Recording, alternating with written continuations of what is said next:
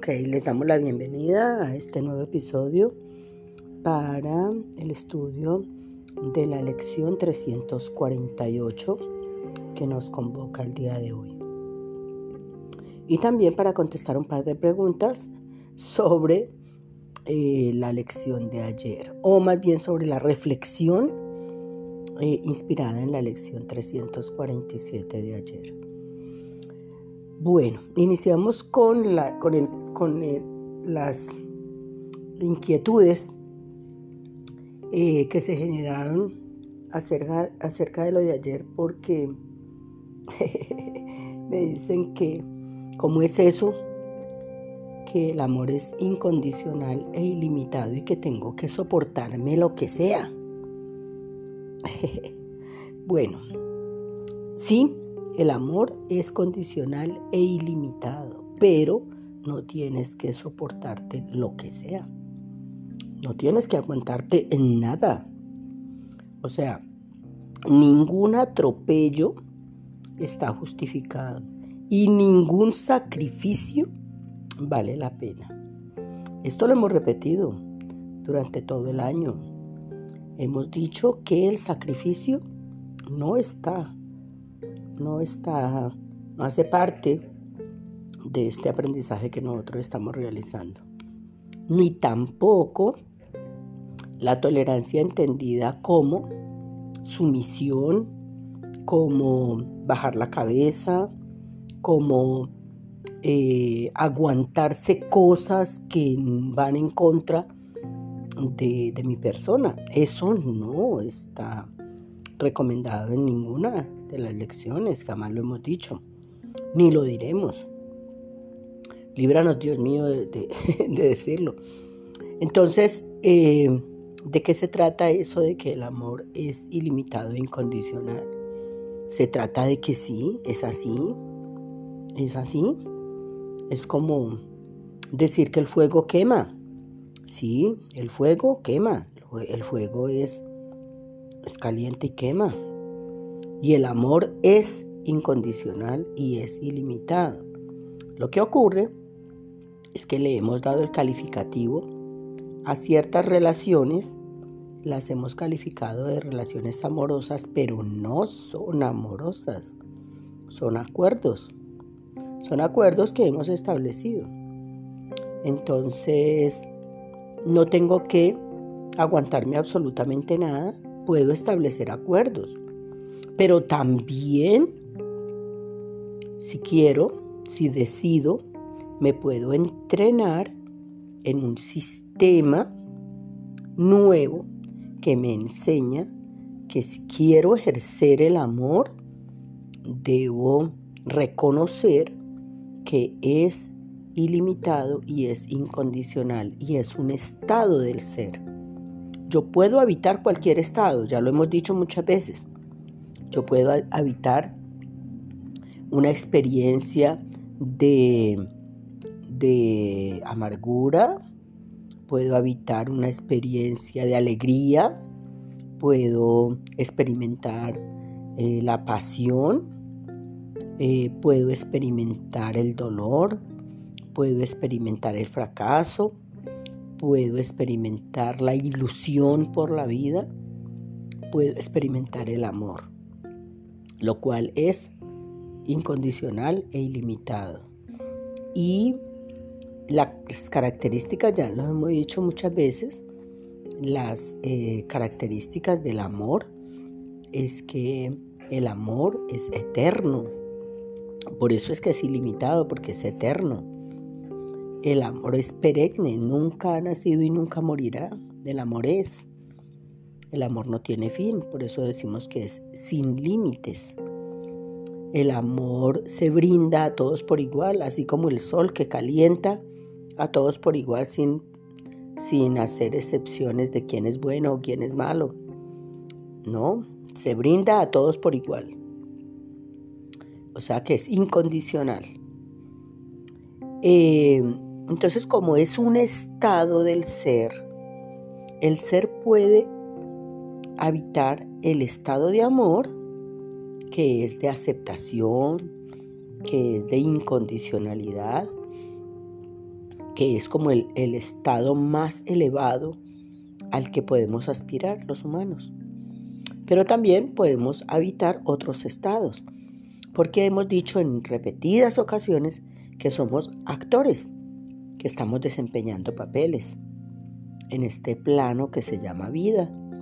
Estamos desempeñando papeles, hemos desempeñado varios papeles a lo largo de nuestra vida. Hemos sido hijos, hermanos, amigos, hemos sido discípulos, hemos sido maestros, hemos desempeñado muchos roles, muchos papeles. Eh, entonces, en ese eh, sentido, podemos decir que somos dueños del estado que habitamos. Porque cuando estamos desempeñando el papel de hijos, no estamos desempeñando el papel de jefes o de subalternos o de padres, estamos desempeñando el papel de hijos con nuestros padres. Y nos dedicamos a desempeñar ese papel en esos eh, episodios de la vida en que estamos con nuestros padres. Desempeñamos el papel de hijos. De igual manera, el estado que habitamos es una decisión personal. Si yo quiero habitar un estado de, de amor, entonces eh, mi punto interno de referencia tiene que ser en ese momento el espíritu, la eternidad. Pero si quiero habitar un estado de eh, soledad, de amargura, de envidia, de celos, etcétera, de ira, entonces mi punto interno de referencia va a ser el personaje que esté en este momento eh, habitando. ¿sí? Si estoy, si mi punto interno de referencia es el personaje, entonces es muy normal que pueda estar habitando un estado de ira o de, miedo, de resentimiento, de acoso, etc. Pero si mi punto interno de referencia es el espíritu, si mi punto interno de referencia es la eternidad, eh, obviamente estaré experimentando un estado de paz interior, de alegría, de satisfacción, etcétera, etcétera. Entonces ratificamos las enseñanzas a lo largo de todo este año santo en que hemos dicho que el amor es incondicional e ilimitado. Que le hemos dado ese nombre de amor a otras cosas, es, ese es otro tema. O sea, que a una relación romántica le digamos relación amorosa, esa es otra cosa. Es un nombre que le hemos dado caprichosamente, pero eso no es amor. Esa es una relación de intereses es una relación en la que se establecen acuerdos y es una relación que tiene un comienzo, que tiene un dramatismo y que obviamente tendrá un final. Porque todas las relaciones, todas las relaciones humanas son eh, finitas, son transitorias. Todas las relaciones humanas son transitorias. Sí, la de un hijo también es transitoria. También es transitoria tiene un comienzo cuando se engendra el, hijo y tiene un final cuando ese hijo se va, fallece o, el padre fallece. O sí, son relaciones que son, que son finitas, tienen un comienzo, tienen un desarrollo y tienen un final. Todas las relaciones humanas tienen un comienzo, un desarrollo y un final. Y las relaciones divinas, las relaciones basadas en el espíritu, obviamente son relaciones de amor y obviamente no tienen ni un comienzo ni un final. Simplemente se dan porque sí, porque el amor se brinda a todos por igual y no tiene, no tiene condiciones ni tiene límites, no tiene comienzo ni tiene final. Bueno, eh, pero esos son, eh, digamos, son estados elevados, son estados elevados del espíritu, ¿no? Una relación de amor eh, solamente la puede tener quien esté habitando un estado en el espíritu, quien esté totalmente entregado al ser. Bueno, entonces vamos a leer la lección de hoy, que es la número 348.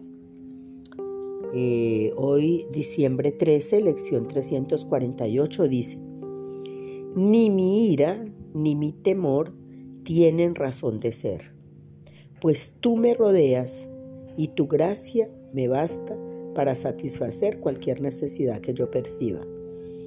Bueno, aquí en esta lección estamos ratificando el amor de Dios para con nosotros, que es incondicional e ilimitado, porque mire que dice, ni mi ira ni mi temor tienen razón de ser, pues tú me rodeas y tu gracia me basta para satisfacer cualquier necesidad que yo perciba. Y allí le estamos eh, expresando eso al Padre, ¿no? Estamos diciendo a Dios que tú me rodeas y tu gracia me basta para satisfacer cualquier necesidad que yo perciba. Bueno, aquí aclaramos lo que siempre aclaramos en el curso de milagros, eh, pues obviamente el curso de milagros es un dictado que supuestamente le hizo Jesucristo a Helen Schuckman. Entonces, como tal, pues allí la premisa es que hay una deidad expresada en la voz de Jesucristo y que para el curso de milagros se llama Espíritu Santo. Y nosotros los interlocutores de esa deidad, que allí en este caso seríamos el papel, estaríamos haciendo el papel de, de interlocutores con Jesús, seríamos Helen Schuckman hablando con Jesucristo.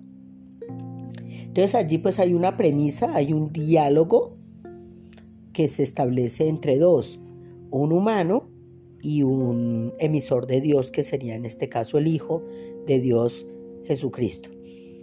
Para quienes eh, admiten el dogma de fe, eh, de la parte religiosa, pues nosotros no tenemos ni hemos tenido nunca ningún tipo de, de eh, parcialidad con relación a esto, no hay ningún sesgo. Aunque este grupo se formó como un grupo de estudio del curso de milagros, pero eh, para la comprensión del curso de milagros, pues hemos acudido a las enseñanzas filosóficas de otras corrientes y en mi caso particular pues tengo una gran, una gran afinidad con el estoicismo porque eh, muchas de las explicaciones del curso de milagros las encuentro más fácil con el soporte filosófico eh, de los estoicos. Eh, bueno, mm, para todas las personas que se eh, vincularon mm, mm, recientemente o posterior al inicio del grupo, este grupo se inició en 1996, eh, cuando por esa época yo estaba, yo había terminado eh, mi carrera de pregrado en la Universidad del Valle eh, eh, una licenciatura con énfasis en filosofía porque tuve un profesor que me inspiró a hacer varias lecturas que me parecieron muy interesantes con las que hubo pues como mucha conexión. Y entonces me incliné por ese por ese eh, rumbo por por ese camino del estoicismo y cuando topé con el curso de milagros, pues eh, la forma de comprenderlo eh, fue trayendo a colación todo el sustento filosófico. Entonces me apoyé de, las, de las enseñanzas filosóficas de varios filósofos, ¿no? Pero con mayor énfasis de los estoicos. Eh, entonces hemos intentado a lo largo de todos estos años, hemos intentado comprender, llegar a comprender eh, estas enseñanzas del curso de milagros, pues apoyándonos de todo cuanto nos sirva para este proceso de comprensión. Por eso es una escuela para el alma y como tal, una escuela, pues eh, queremos tener enseñanzas que nos lleven a, a tener una vida mejor. Entonces por eso se llama escuela para el alma y la idea es, eh, ante cualquier duda o ante cualquier vicisitud, pues tener los maestros, los maestros más, eh, más relevantes que nos puedan ayudar a una mejor comprensión de, del tema que nos esté, eh, que nos esté en ese momento interesando, ¿no? Entonces, mm, acudimos obviamente a la ciencia. Eh, cuando, se, cuando se creó el grupo, el grupo, eh, la primera, eh, recuerdo muy bien que la primera lectura que hicimos de manera compartida fue la del libro de, de Rodolfo Ginás, El cerebro y el mito del yo. En, esa época el cerebro y el mito del yo nos parecía un poco complejo, no leíamos y como que no, no atinábamos como a entender muy bien eh, el, texto y nos tocaba como devolvernos y volver a leer y, así fue como se generó el grupo.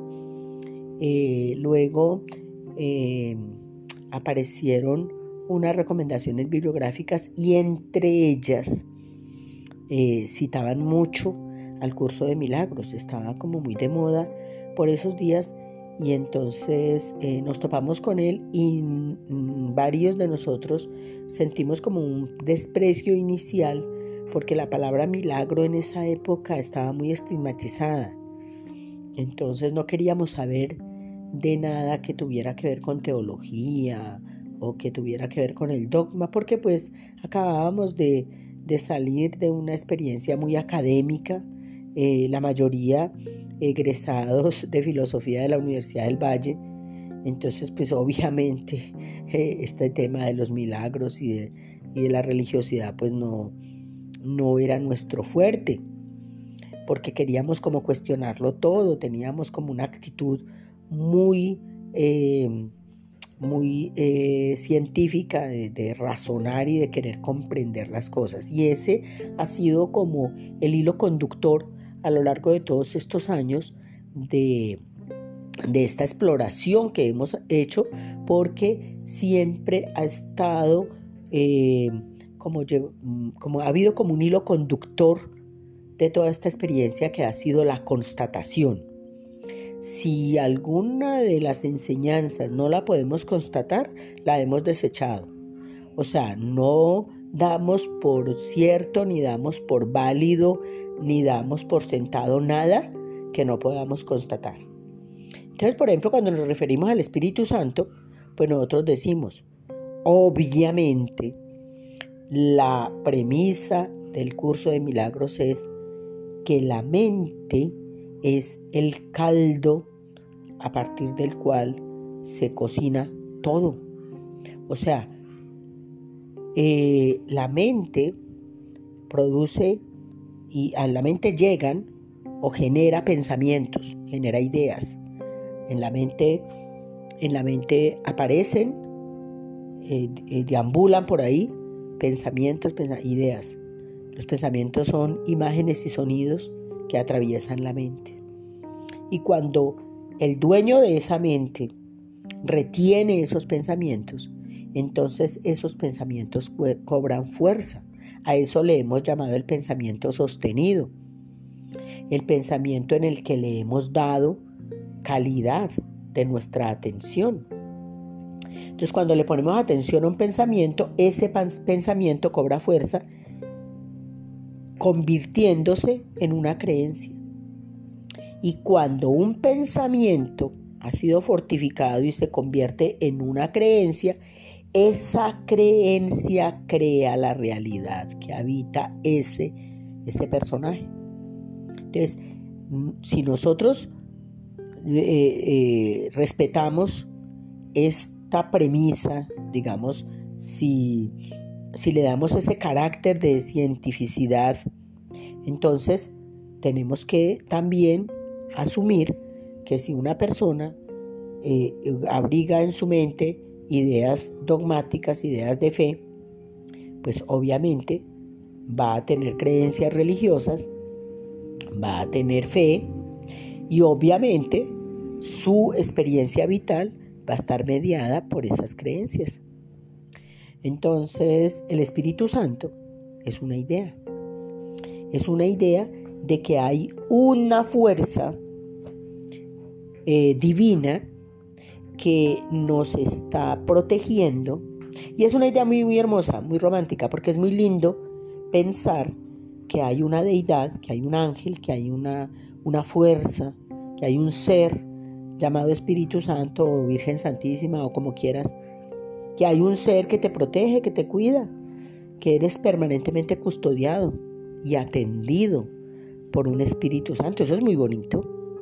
Entonces, fomentamos esas ideas bonitas, porque esas ideas bonitas eh, son como un bálsamo cicatrizante ante tantas situaciones tan adversas y tan complejas en que a veces nos encontramos. Entonces una idea de esas pues conviene abrigarlas.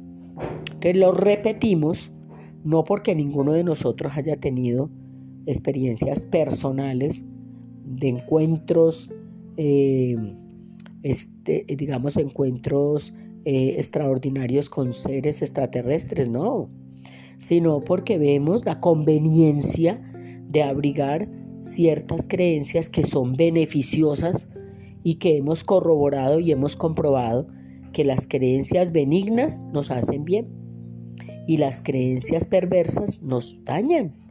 Entonces por eso nos ratificamos en la idea de ser amados y atendidos por el Espíritu Santo, que se esmera las 24 horas del día en atendernos. Y eso es muy bonito. Y eso es lo que está diciendo esta lección, la lección 348.